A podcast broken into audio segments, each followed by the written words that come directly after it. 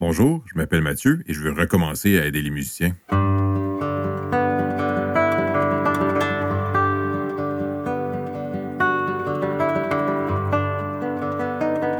Bonjour à tous et à toutes et bienvenue dans cette nouvelle saison du podcast Le musicien stratégique. Mon nom est Mathieu Boucher et je suis très heureux de recommencer à me parler tout seul pour votre propre bénéfice. Nous avons abordé en détail euh, plusieurs questions relatives à l'apprentissage musical, donc à la mémorisation de vos partitions dans la première saison. Nous allons revenir sur ce sujet dans cette deuxième saison, mais nous allons aussi beaucoup nous concentrer sur l'organisation de la pratique instrumentale, en plus d'aborder des questions davantage liées à la motivation. Et encore une fois, nous aurons évidemment quelques épisodes consacrés à la pédagogie. Si vous écoutez cet épisode peu de temps après sa sortie, vous êtes probablement au début d'une nouvelle année scolaire et ceci implique que vous êtes probablement en train d'amorcer le travail sur de nouvelles pièces. Ce premier épisode et les épisodes qui vont suivre vont être consacrés à l'organisation de votre travail dans une perspective plus générale. Nous allons donc commencer par aborder le sujet de l'élaboration d'objectifs de pratique clairs et d'un plan de travail à long terme pour apprendre vos pièces. Avant de discuter des bonnes pratiques en matière d'élaboration d'objectifs, je peux commencer par vous parler des erreurs à éviter dans ce contexte. On verra qu'on devrait se formuler des objectifs qu'on dit observables et mesurables pour notre travail, et malheureusement, ceci correspond en fait à l'exact opposé de ce qu'on fait le plus souvent. Le premier type d'objectif à mettre à la poubelle, on a déjà abordé le sujet dans la saison précédente, concerne tous les objectifs liés uniquement au temps. Donc, va faire ta demi-heure, je dois faire deux heures de technique, je dois pratiquer jusqu'à 18 heures, je ne me couche pas avant d'avoir fait 26 heures de pratique aujourd'hui. La quantité de temps pendant laquelle on travaille ne vaut rien si le travail n'est pas un travail de qualité. Éventuellement, on va rediscuter de l'idée de baliser son temps de travail, mais euh, ceci sera fait en respectant des objectifs très précis et donc les objectifs auront préséance sur le temps de travail. Le deuxième type d'objectif à mettre à la poubelle concerne l'idée de jouer jusqu'à ce que je fasse une erreur ou encore jouer et on verra ce qui va se passer. Donc, de faux objectifs, puisqu'on joue ainsi euh, en étant un peu spectateur du résultat et on attend l'erreur comme si c'était un danger qui nous guette. Euh, il y a une nuance importante ici. Cet état est en quelque sorte, euh, cet état de spectateur, en fait, est en quelque sorte un idéal à atteindre. Ça peut sembler contradictoire, mais euh, nous allons voir plus en détail dans un prochain épisode l'importance de laisser aller le jeu. Et là, je le dis en majuscule, mais je ne suis pas fâché, quand le travail d'apprentissage a été peaufiné à l'extrême, donc quand on connaît la pièce parfaitement. C'est donc un état idéal qu'on atteint toutefois rarement. Cet état de spectateur doit être atteint à force d'avoir travaillé intensément la pièce, mais on ne doit pas le pratiquer inconsciemment, entre guillemets, pendant l'apprentissage de la pièce avec des objectifs euh, du genre à la on verra. Euh, notre, attention, notre attention a besoin de s'accrocher à quelque chose, sinon, une fois en prestation, elle va dériver vers les courriels auxquels on doit répondre, le dernier potin entendu ou encore nos plans pour samedi soir, ce à quoi on se prépare merveilleusement bien avec les objectifs à la on verra.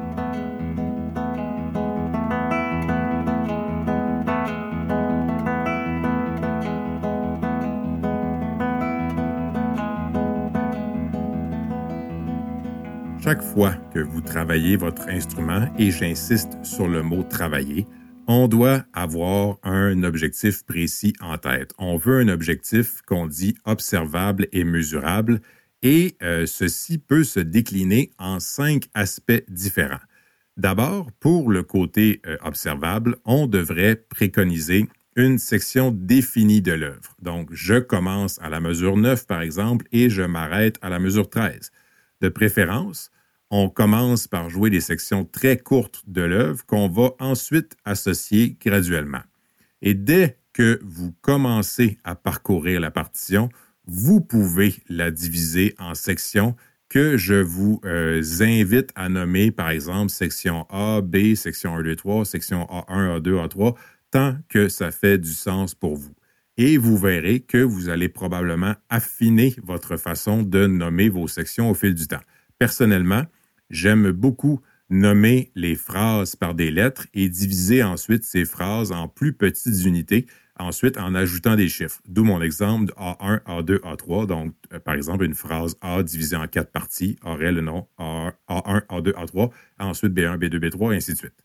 Je vous invite à écrire les différentes possibilités de segments courts et leurs associations ensuite dans quelque chose qui se tient musicalement. Nous y reviendrons plus tard euh, d'ailleurs.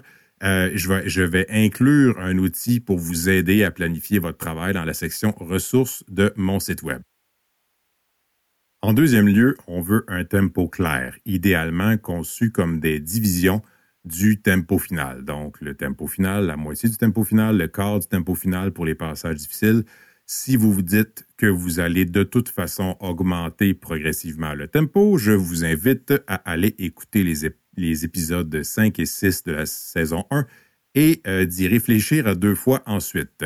Encore une fois, écrivez sur une feuille les différentes options de tempo qui s'offrent à vous. Souvent, euh, trois ou quatre euh, options seront suffisantes. Et là, on écrit les sections de l'œuvre, on écrit les tempos. Dans le fond, ce que je vous propose, c'est d'indiquer quels seront tous les éléments, d'indiquer sur une feuille quels seront tous les éléments qu'on pourra ensuite mélanger pour établir vos objectifs de travail.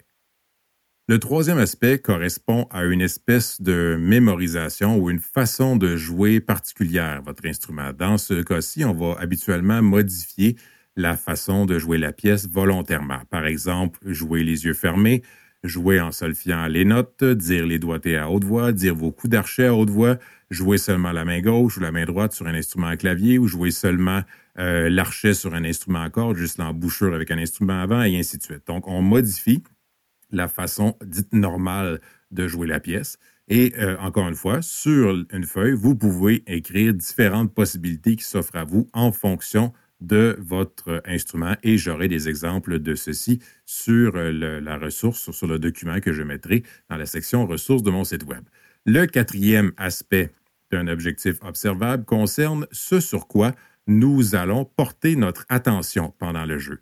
Le choix ne manque pas ici. Donc, les éléments plus conceptuels de la partition, comme l'harmonie ou d'autres éléments théoriques, euh, tout ce qui concerne la musicalité, donc le phrasé, la sonorité, les nuances, euh, certains aspects de votre jeu technique, euh, ou encore toutes les parties de votre corps. Cette liste-là risque d'être interminable, mais ici, je vous suggère d'écrire trois ou quatre possibilités d'éléments sur lesquels vous devez fréquemment vous concentrer pendant le jeu. Donc, quelles sont vos difficultés qui reviennent souvent? Si vous avez un professeur en ce moment, euh, ces trois ou quatre éléments-là peuvent être en fait les trois ou quatre éléments pour lesquels vous recevez très souvent des commentaires. Finalement, le cinquième aspect concerne l'aspect mesurable des objectifs. Ici, on veut se donner un nombre à atteindre pour considérer l'objectif réussi. Plutôt euh, que de répéter jusqu'à temps que je me sente à l'aise, je pourrais, par exemple, avoir euh, comme objectif de répéter quelque chose jusqu'à temps que je le réussisse trois fois de suite sans erreur. On vise donc euh, un nombre, un nombre de répétitions réussies au total ou consécutives. Et si je commence une pièce, je pourrais viser de réussir un passage cinq fois sans qu'elle soit nécessairement de suite. Je peux ajouter le de suite plus tard quand je me sens plus à l'aise. Et ce qui est important en fait ici, c'est que ce soit un chiffre très clair pour vous et non pas une impression personnelle qui m'indique quand l'objectif est atteint ou pas. Et croyez-moi, lorsque vous serez rendu à réussir un passage cinq fois de suite sans erreur, vous allez vous sentir à l'aise. Et c'est ici qu'arrive un changement potentiellement énorme dans votre façon de travailler et d'organiser votre travail, c'est-à-dire euh, en remplaçant des objectifs liés au temps par des objectifs à atteindre. Concrètement, votre pratique, votre séance de travail ne doit pas se terminer quand une aiguille sur l'horloge a atteint un certain chiffre ou quand la minuterie de votre téléphone retentit, mais bien quand vous avez réussi ce que vous deviez faire. Euh, de cette façon-là, je vous promets qu'il est fort possible que de travailler euh, avec cet esprit-là en tête vous amènera à être encore plus satisfait et satisfaite de votre journée de travail, mais peut-être en travaillant moins longtemps que vous souhaitiez le faire auparavant. Personnellement, euh, j'apprécie beaucoup que ma coiffeuse ne pense pas comme un musicien. Donc, imaginez, voilà, mon 30 minutes est fait et moi, j'ai le toupette à moitié coupé. De la même façon, euh, je ne dis jamais à la maison, chérie, je m'en vais tondre la pelouse pendant 45 minutes. Ah non, tu pas ça. Que ce soit euh, pour la coupe de mes cheveux ou la coupe de ma pelouse, le travail doit être terminé quand il est terminé et non pas quand un certain temps s'est écoulé.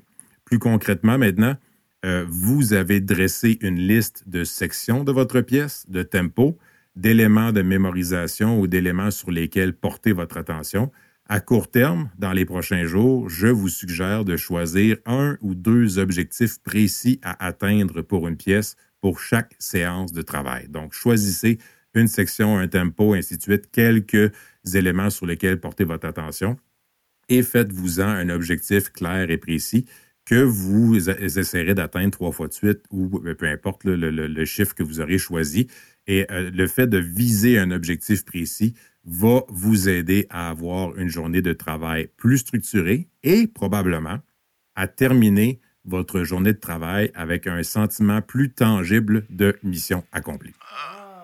Mais vous pouvez aller encore plus loin. Je vous ai suggéré de choisir les objectifs pour la journée, mais vous pouvez également commencer votre semaine de travail en planifiant vos objectifs de la semaine, soit en commençant par la première journée et en poursuivant, soit en vous fixant un objectif plus global pour la semaine et en procédant à l'inverse ensuite pour décliner cet objectif final de la semaine en quelques sous-objectifs que vous pourrez atteindre chaque jour de la semaine. De cette façon-là, tout au long de la semaine, vous aurez d'une part l'impression d'avancer vers un but concret, mais aussi vous aurez rapidement euh, de l'information très précieuse, à savoir si vous êtes en avance ou en retard par rapport au cheminement que vous aviez prévu. Euh, ne vous en faites pas si vous vous rendez compte que vous êtes un peu en retard. Des objectifs, ça se modifie et le fait de vous rendre compte à ce moment-là que vous êtes en retard est euh, en soi positif puisque vous n'auriez pas pu le réaliser autrement. Mais vous pouvez aller encore, encore plus loin. En ayant des objectifs observables et mesurables, en ayant fait l'exercice suggéré de décliner toutes les possibilités qui s'offrent à vous pour les différents éléments, vous pouvez même aller jusqu'à vous faire une planification totale de l'apprentissage d'une pièce, c'est-à-dire de vous créer une liste d'objectifs qui va du tout début euh, dès votre première lecture, alors que vous apprenez tout simplement les notes, jusqu'au moment où vous parviendrez à enchaîner la pièce d'un bout à l'autre au tempo final. Encore une fois, vous trouverez des exemples de ceci sur mon site web. Si vous êtes habitué euh, d'improviser entre guillemets euh, vos pratiques, tout ceci doit vous sembler un peu extrême et pourtant, si vous parvenez à jouer une pièce en entier, vous avez atteint tous les objectifs que vous auriez établis, mais sans le faire d'une façon organisée et probablement en ayant perdu beaucoup de temps.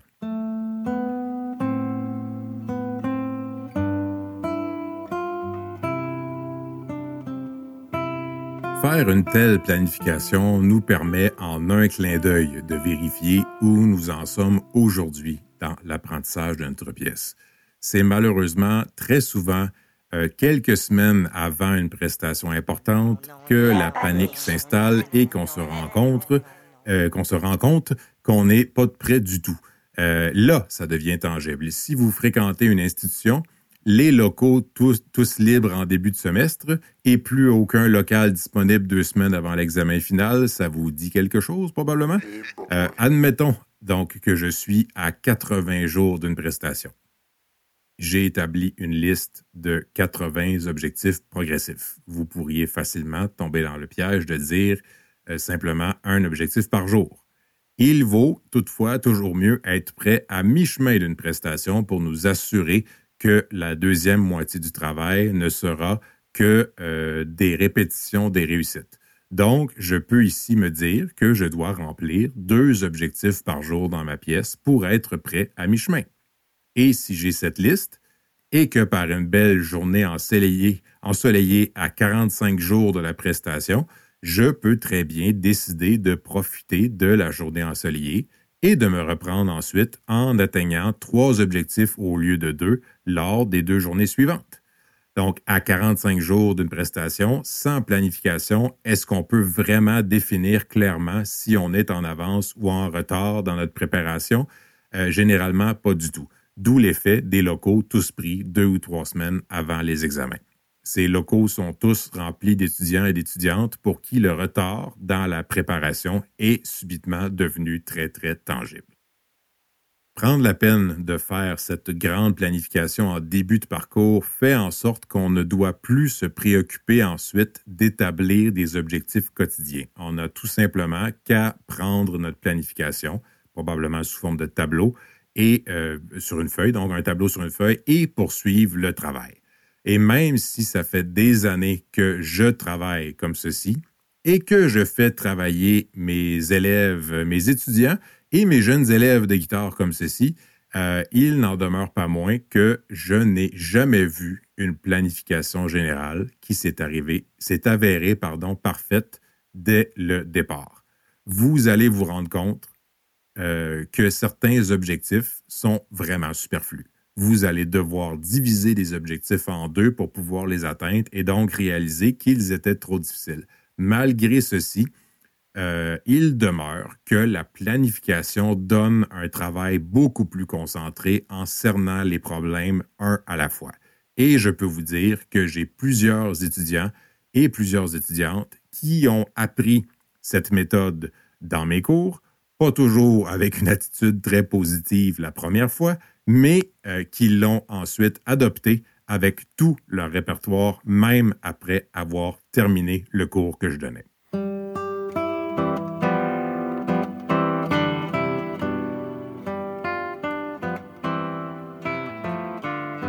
En conclusion, je vous invite donc à commencer progressivement à planifier, vos séances de travail comme je vous le suggère ici. Je, j'ajouterais par contre que vous n'êtes pas obligé d'inclure les cinq éléments immédiatement. Peut-être que si euh, vous, euh, vous vous initiez à ce genre de planification-là, vous pouvez commencer par tout simplement avoir un ou deux éléments observables euh, et l'élément mesurable. Peut-être que je dirais que l'élément mesurable, par exemple le trois fois de suite sans erreur ou le cinq fois pas nécessairement consécutive. Donc, avoir un chiffre, c'est peut-être le petit côté non négociable, je dirais, de la, transformation progressive que vous allez amorcer. Et après ça, ajouter progressivement des éléments de plus en plus précis à vos objectifs en incluant les quatre autres aspects plus observables que je vous ai euh, proposés. Pour vous aider dans cette nouvelle planification-là, vous allez retrouver des ressources pour le faire dans la section ressources de mon site web, le musicien stratégique. Je suis vraiment très heureux de vous retrouver pour amorcer cette deuxième saison. Je dis encore un grand merci à mon ami Jean-Sébastien Potvin de Vonti Productions qui est encore là avec moi pour cette deuxième saison pour faire la post-production du balado. Je vous dis donc bon travail et prenez soin de vous.